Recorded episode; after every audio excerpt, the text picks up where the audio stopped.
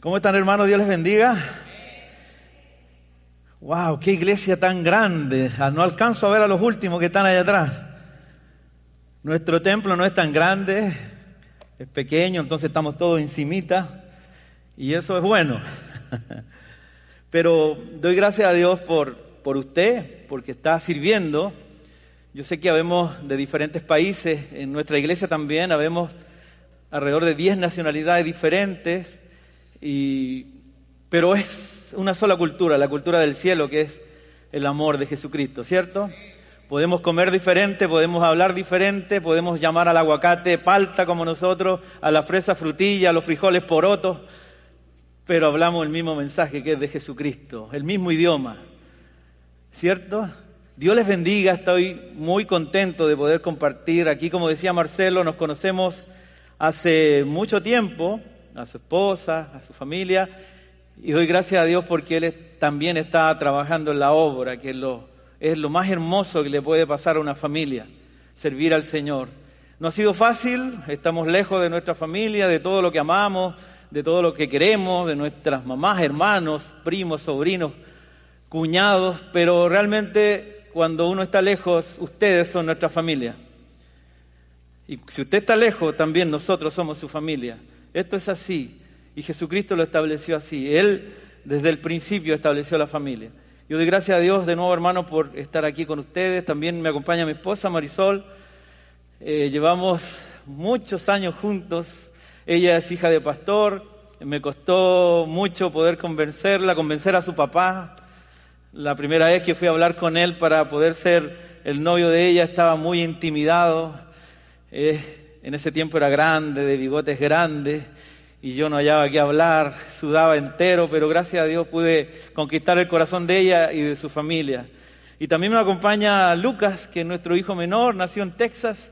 Eh, Lucas, doy gracias a Dios por la vida de mi hijo, que también nos ayuda mucho en el ministerio, al igual que los hijos de Marcelo, ellos nos ayudan en el ministerio. Mi hijo mayor eh, se quedó en la iglesia y él toca también la, batería y somos una familia ministerial y Dios eh, ha permitido que, trabajemos así en su obra. Yo doy gracias nuevamente por estar con ustedes. Em, estaba orando y mi esposa ahí está para, para corroborar esto. ¿Qué sermón? ¿Qué, ¿Qué puedo hablar en esta mañana? Yo no conozco a los hermanos, yo solamente conozco a la familia pastoral, pero y sabe que en, la oración y en la búsqueda de lo que Dios quería para ustedes en esta mañana, eh, Dios ponía en mi corazón un mensaje que yo tenía guardado y, la verdad que, es un mensaje muy actualizado, digamos, porque estamos en, unos tiempos difíciles y el título de este sermón es La batalla de la mente. En estos tiempos estamos siendo atacados, eh, mucho en nuestro ser interior. Ah, nuestra mente está siendo atacada por, por el dolor, por el sufrimiento, ah, por esta pandemia que ha sido tan difícil. Gracias a Dios ya vamos saliendo un poco, pero hay muchos que, se han, han sido eh, atacados su espíritu. Muchos cristianos han perdido familia y su espíritu está siendo atacado y hay una lucha en nuestra mente. Y antes de comenzar el sermón me gustaría orar, si ustedes me permiten, ahí como está sentadito puede inclinar su cabeza.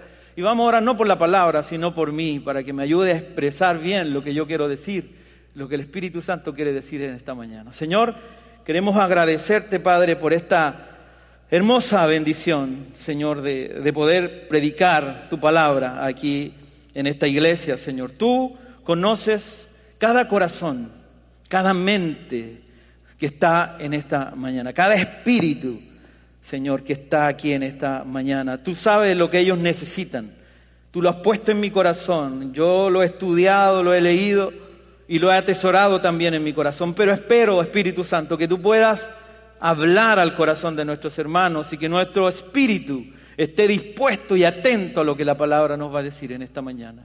Espíritu Santo, toma autoridad de todo en esta mañana, Señor cualquier incomodidad, cualquier pensamiento, Señor, en el nombre del Señor Jesucristo, lo atamos, Señor, cualquier pensamiento que no vaya de acuerdo a lo que está estamos haciendo aquí, Señor. Te agradezco, Padre, por tu palabra, en el nombre poderoso de Jesús. Amén y amén. la batalla de la mente. Usted ha escuchado, amado hermano, por ahí, estoy ansioso, estoy deprimido, tengo temor. ¿Lo ha dicho usted? ¿Lo ha escuchado? Sí, yo creo que sí. Quizás alguien se le ha acercado y ha dicho, sabes que me pasó algo raro, tuve una crisis de pánico, me saltó el corazón, comencé a sudar y salí corriendo. ¿Ha escuchado usted esto? ¿Sí? ¿Ha escuchado también que alguien le dice, creo que estoy con depresión?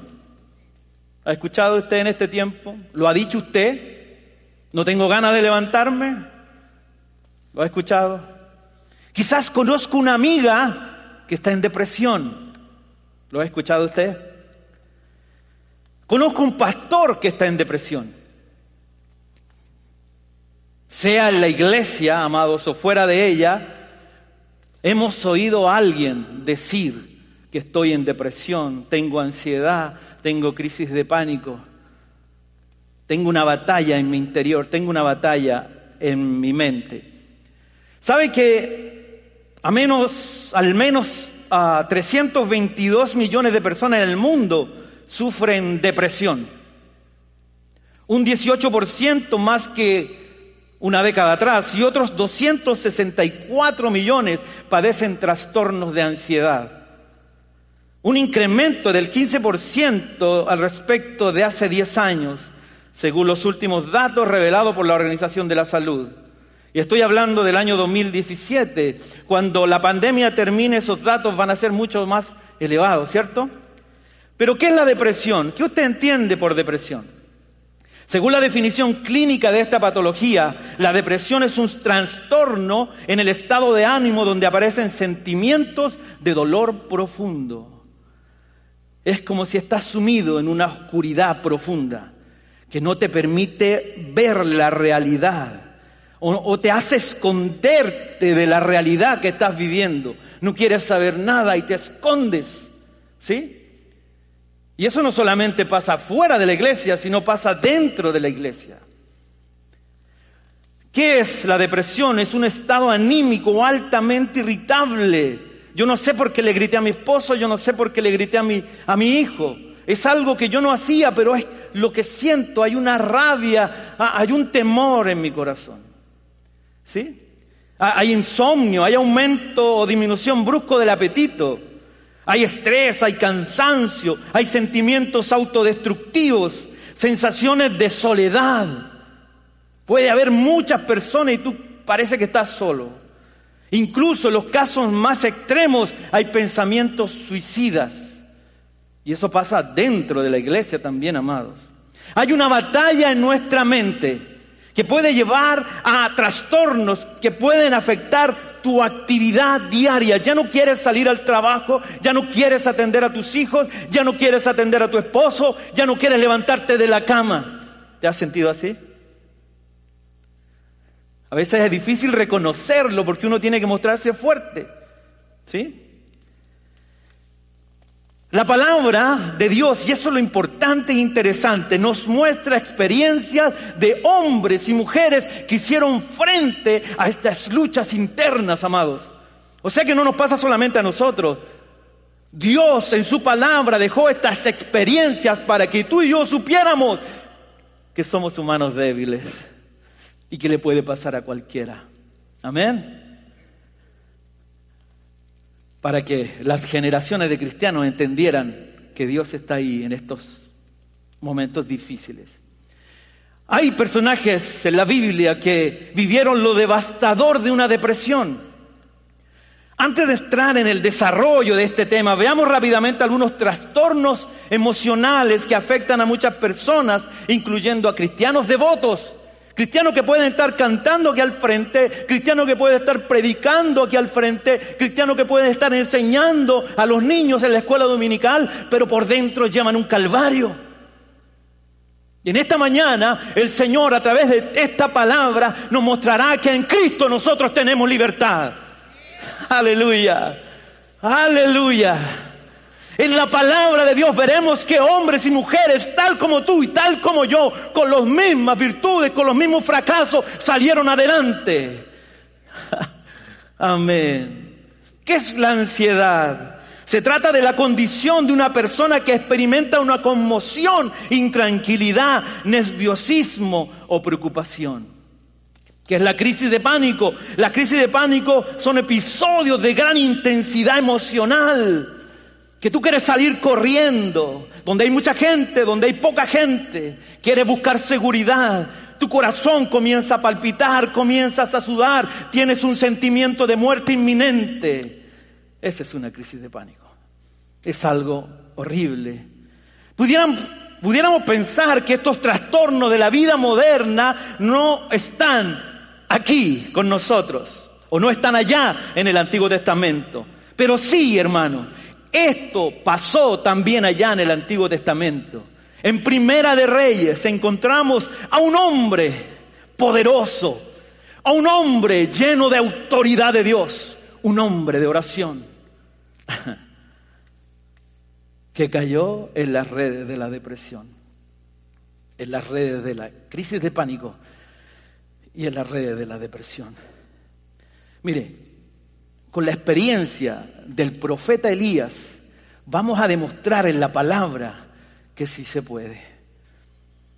Vamos a demostrar en la palabra que aunque pensemos que Dios no está, Él está. Que aunque pensemos que en esa oscuridad que estamos, que estamos solos, no, Dios está. Primero veamos el perfil del profeta Elías. ¿Quién era este hombre? En el texto nos indica su lugar de nacimiento. Miren, Primera de Reyes, capítulo 17, versículo 1, dice Elías Tisbita, que era de los moradores de Galaad. No dice quién eran sus padres, ni de la tribu que era.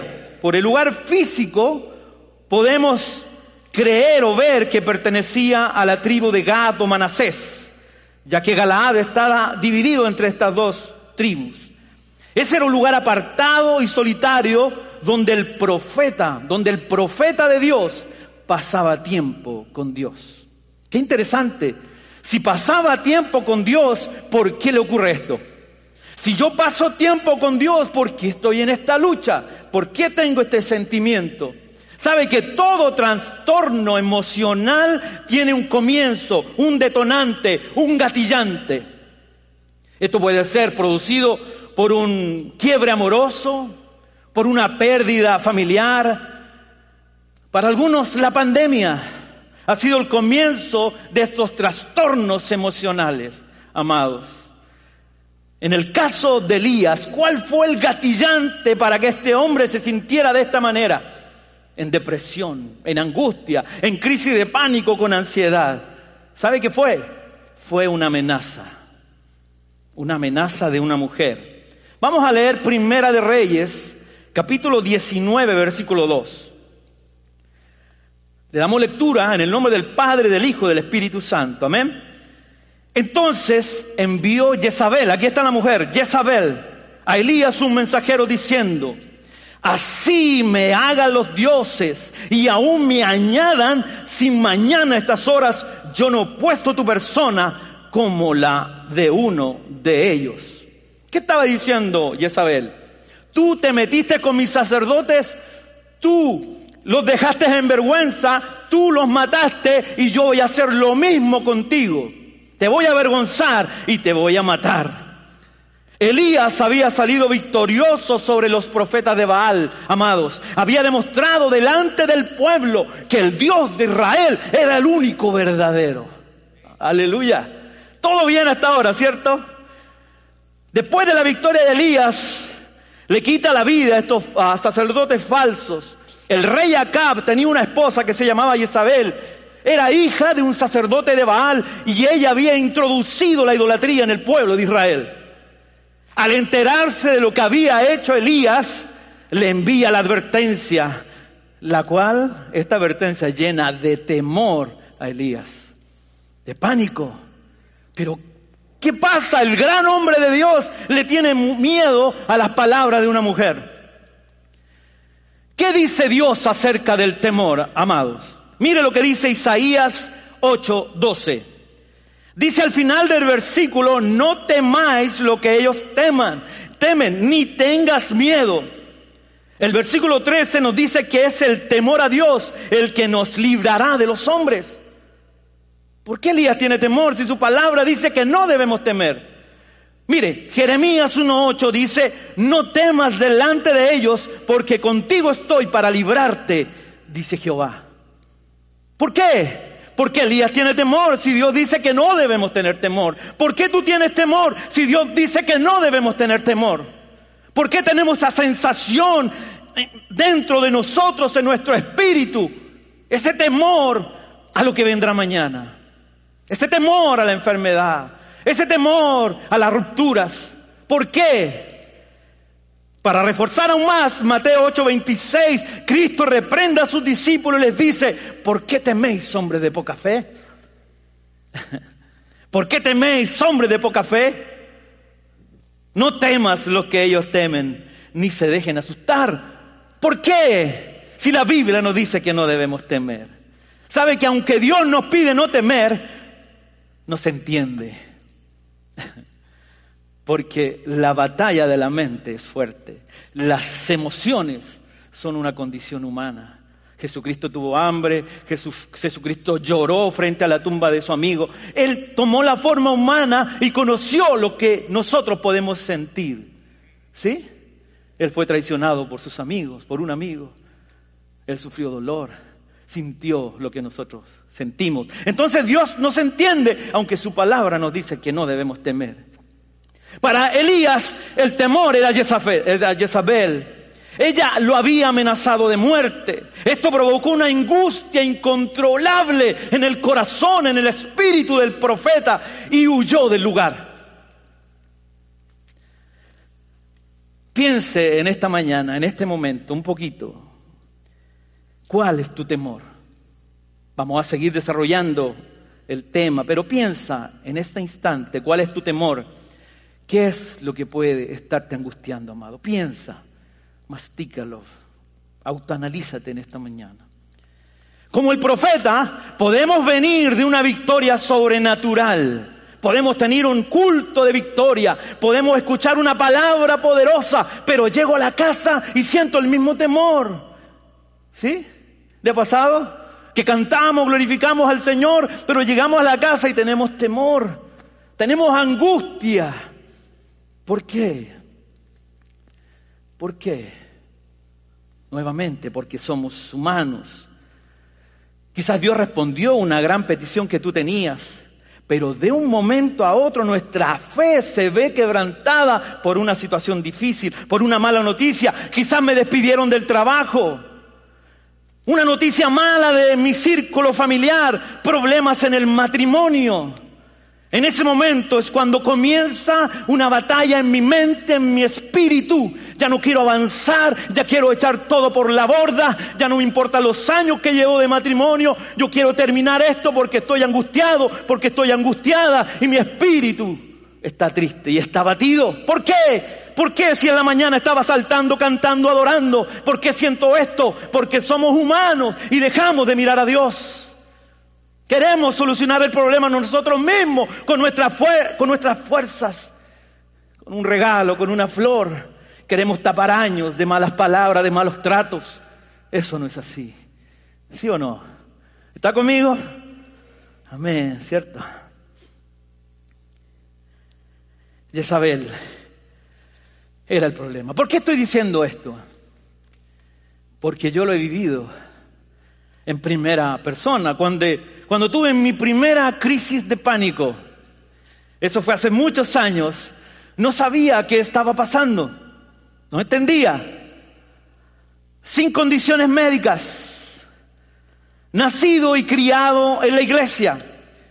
Como dijo Marcelo, ministro de alabanza por muchos años, casi recién casado con una mujer maravillosa, o mi esposa Marisol, hija de pastor, era un cristiano que había visto y experimentado el poder de Dios.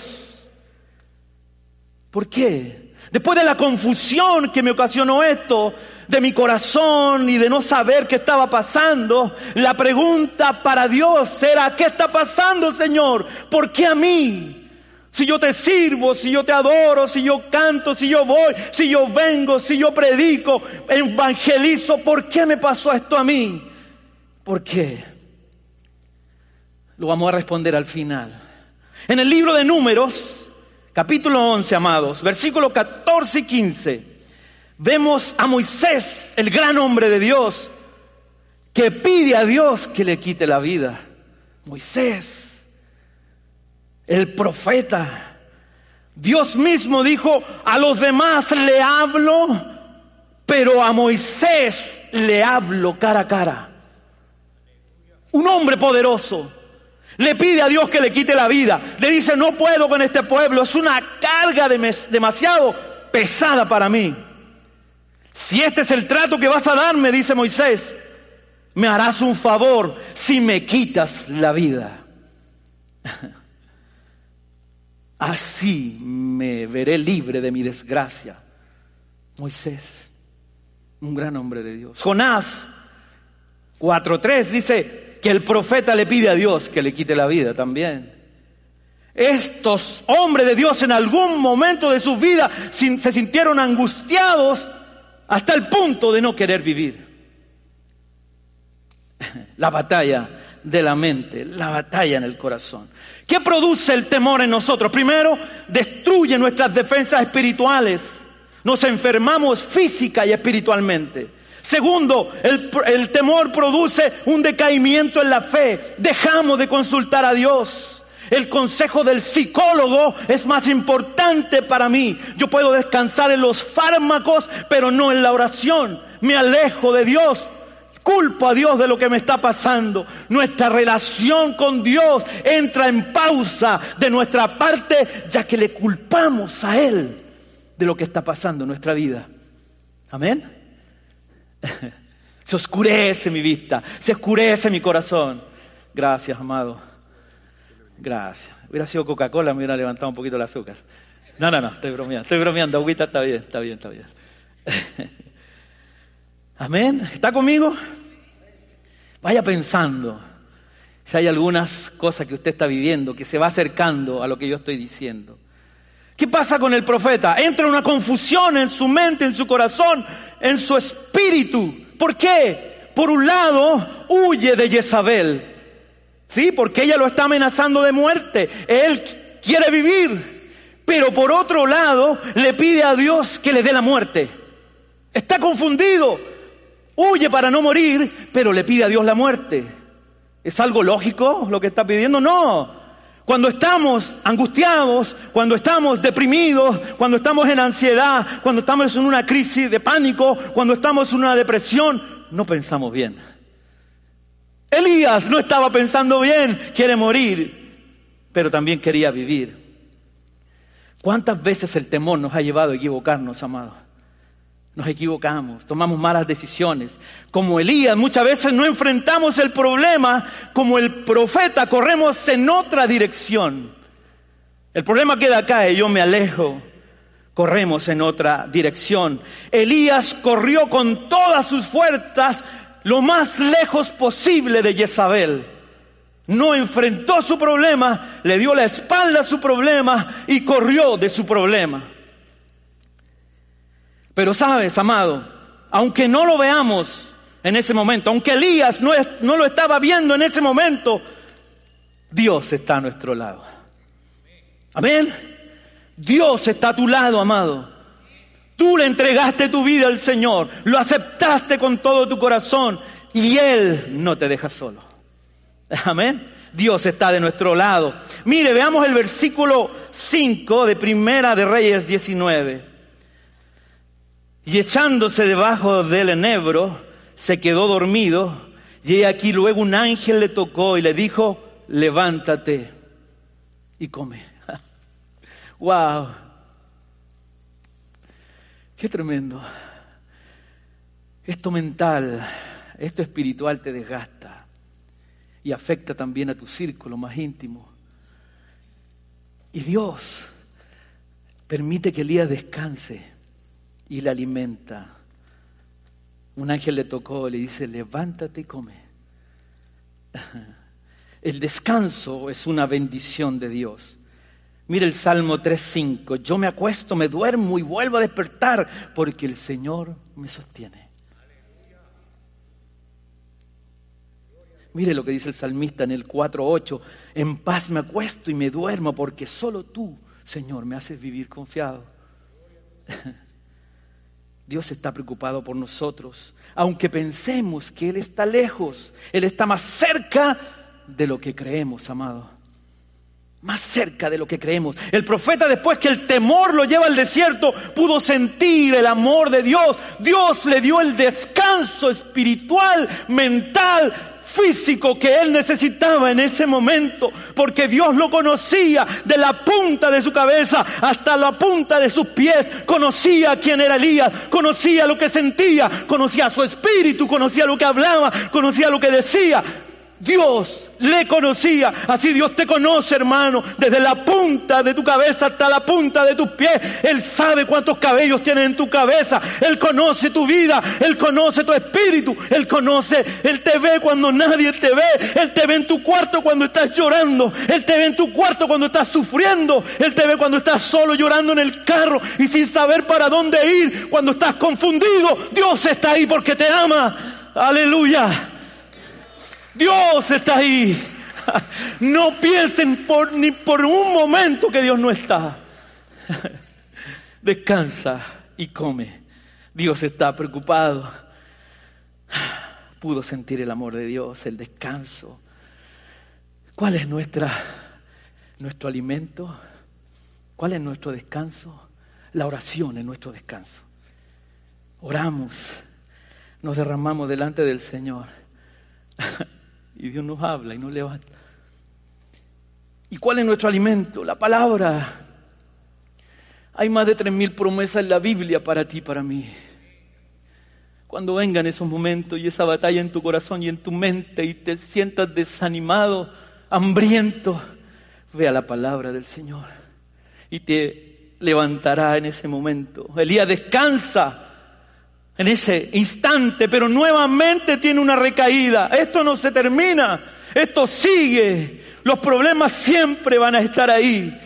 La diferencia que nosotros debemos saber enfrentar esos problemas, debemos avanzar en esos problemas. Elías recae, tiene una recaída, vuelve el temor y le juega una mala pasada a este temor y corre a encerrarse a una cueva nuevamente. Versículo 9 dice, y allí se metió en una cueva donde pasó la noche. Pasó la noche en oscuridad. Cuando volvemos al problema, cuando no hemos resuelto el problema, viene la oscuridad de nuevo. La cueva estaba oscura, Elías entró. Había estado debajo de un árbol, Dios le había alimentado, le había tocado, le había hecho cariño, pero nuevamente recae y vuelve una cueva oscura, fría. Y de nuevo viene la palabra del Señor. Qué tremendo, hermano, cuando pensamos en esto. Dios nunca se va. ¿Qué pasa? Dios va hacia la cueva y le dice, ¿qué haces aquí, Elías? Primero lo llama por su nombre. Dios sabe lo que está pasando, pero le pregunta para que Elías hable. Muchas veces escondemos, no le decimos a nadie, guardamos nuestros dolores y eso trae angustia a nuestro corazón. Dios le dice, ¿qué haces, Elías? Quiere que hable. Muchas veces Dios nos da la respuesta a salidas, a nuestras situaciones, salida a nuestras situaciones difíciles. Sabemos que tenemos su protección, sin embargo, volvemos muchas veces a encerrarnos a nuestra cueva, deprimidos y asustados en una cueva oscura, fría. Si terminara ahí la historia, nos iríamos todos tristes para la casa, ¿cierto? Bueno, Elías se quedó en una cueva, trató, Dios lo ayudó, le habló, lo tocó, se metió en una cueva. Bueno, Dios les bendiga, nos vamos. No, me encanta la parte, la última parte de esta historia, porque Dios no es un Dios de a medias, Él trabaja siempre bien. Nosotros muchas veces somos, hacemos las cosas a medias, pero lo hace bien. Mire lo que dice el versículo 10. Recuerde que le dijo Elías, ¿qué te pasa? Le permite que él hable y Elías habla. Versículo 10. Elías le explica a Dios la razón de su quebranto. Le dice, Elías responde, he sentido un vivo celo por Jehová, Dios de los ejércitos, porque los hijos de Israel han dejado su pacto, han derribado tus altares y han matado a espada a tus profetas, y solo yo he quedado y me buscan para quitarme la vida. Muchas veces no somos sinceros. Elías tiene que haberle dicho a Dios, fue Jezabel. Y él arma una historia y dice, fueron los otros. No estaba reconociendo todavía el problema. Él estaba culpando a otros. Realmente era él que había dejado que el temor lo dominara. Amén. ¿Sabe? Debemos entregarle a Dios nuestras cargas aunque Él las sepa. Él te conoce. Él sabe mis cargas, mis pruebas, mis dolores. Debemos contarle todas nuestras angustias. Él desea tener una relación de padre a hijo con nosotros. ¿Sí? Amén. Que le contemos todas nuestras luchas, lo que sentimos, lo que nos inquieta y lo que nos aparta de su voluntad preciosa. Amén. Debemos hablar con Dios. A veces, tristemente, le pedimos a otro que ore por mí. Y eso es bíblico, está bien. La oración del justo puede mucho.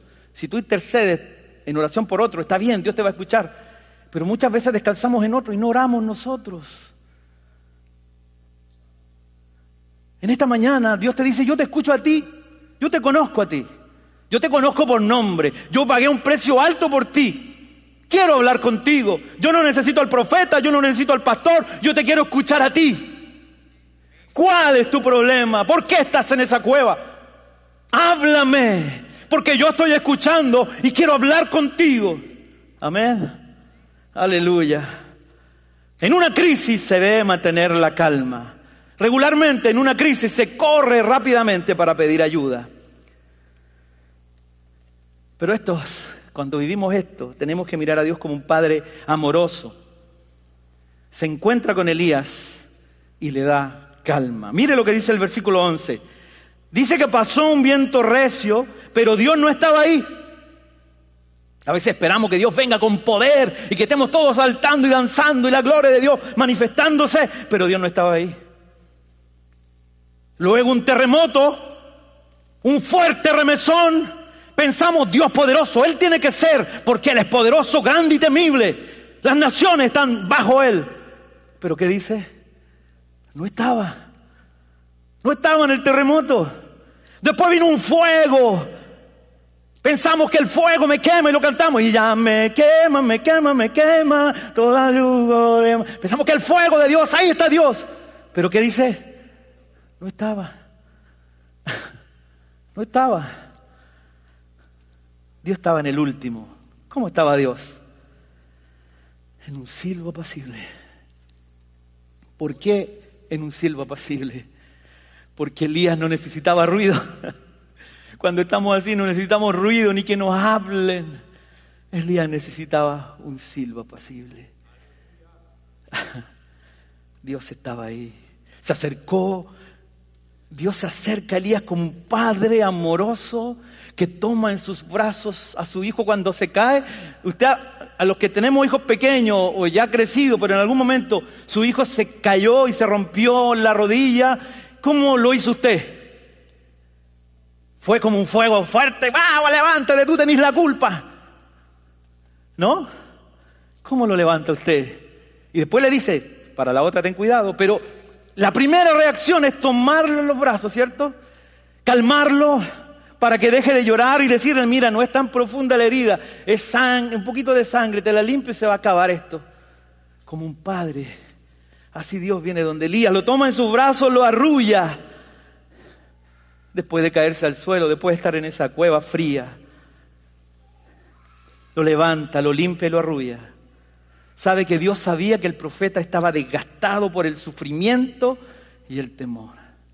Y lo arrulla en sus brazos. Y le dice nuevamente, ¿qué haces aquí, Elías? ¿Qué haces? ¿Con qué dulzura le pregunta Dios? Con esa misma dulzura en esta tarde dice María, Pedro, Juan, Gonzalo, Marisol, ¿qué haces aquí? ¿Por qué estás tan deprimida? ¿Por qué estás sufriendo? ¿Por qué estás entrando en depresión? ¿Por qué? ¿Qué haces aquí? Yo estoy aquí para aliviarte. ¿Quieres que termine esta angustia? Yo estoy aquí. ¿Quieres que termine este temor que estás pasando? Yo estoy aquí. Como un silbo apacible. Como un viento suave de otoño. Sal de la cueva, le dice Elías. Sal de la oscuridad, de la humedad. Ven, que quiero sanar tus heridas. Quiero limpiar tus rodillas rotas. Siempre he querido hacerlo, le dice Elías. Yo quiero sacarte de esa cueva. Yo te doy las fuerzas que necesitas. Tómate de mi mano. ¿Qué haces acá? Sal, que yo soy tu Dios. Sal. En esta mañana nos dice, sal de tu cueva. Hay un salmo que me encanta y lo cantábamos en Chile. Decía, ¿por qué te abates, oh alma mía, y te turbas dentro de mí? Esperan Dios porque aún he de alabarle, alabarle salvación mía y Dios mío. ¿Por qué estás aquí? Hay una alabanza que cantamos en la mañana. Aunque pase el tiempo, sé que tu promesa cumplirás. Nada en ti se perderá.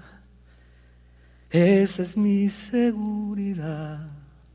Tus cuerdas de amor cayeron sobre mí. Oh, tus cuerdas de amor cayeron sobre mí.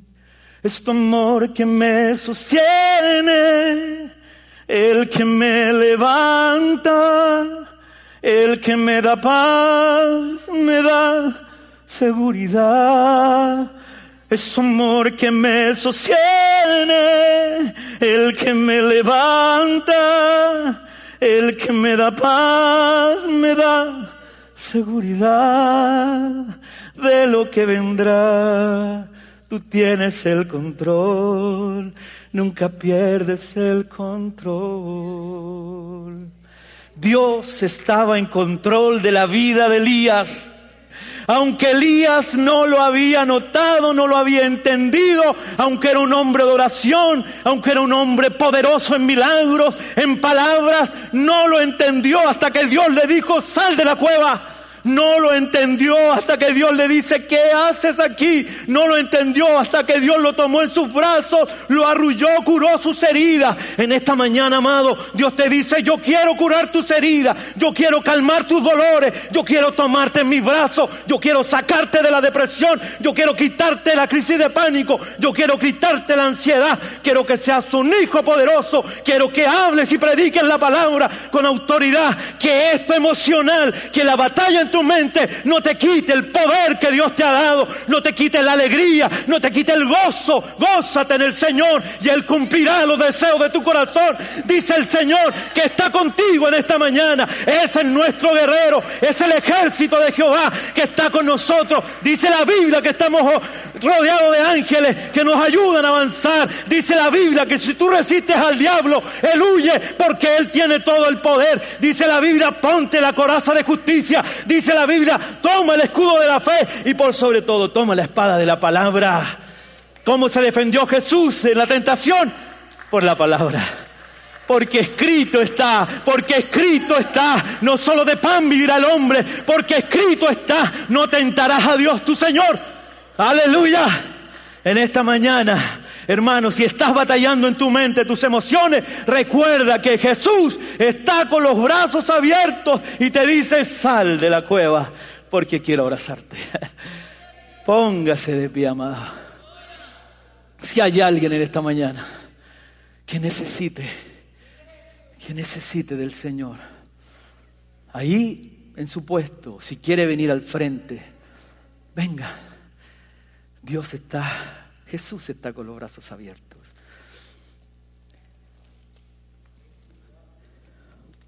Levanta tus brazos un momento conmigo.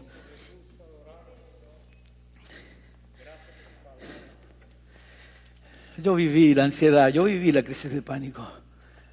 Y lloraba, le decía, Dios, soy un pastor que predico fe, victoria, ¿por qué estoy pasando esto? Y sabe cómo pude o puedo luchar con esto porque entiendo.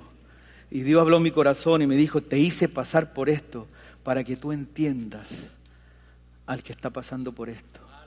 Regularmente no entendemos a las personas que están en, en ansiedad, en depresión, pero Dios nos hace pasar por eso para que podamos ayudar a otros a levantarse y a decirte Jesús está aquí para arrullarte. Señor, te doy gracias por esta palabra, Padre amado. Te doy gracias, Señor.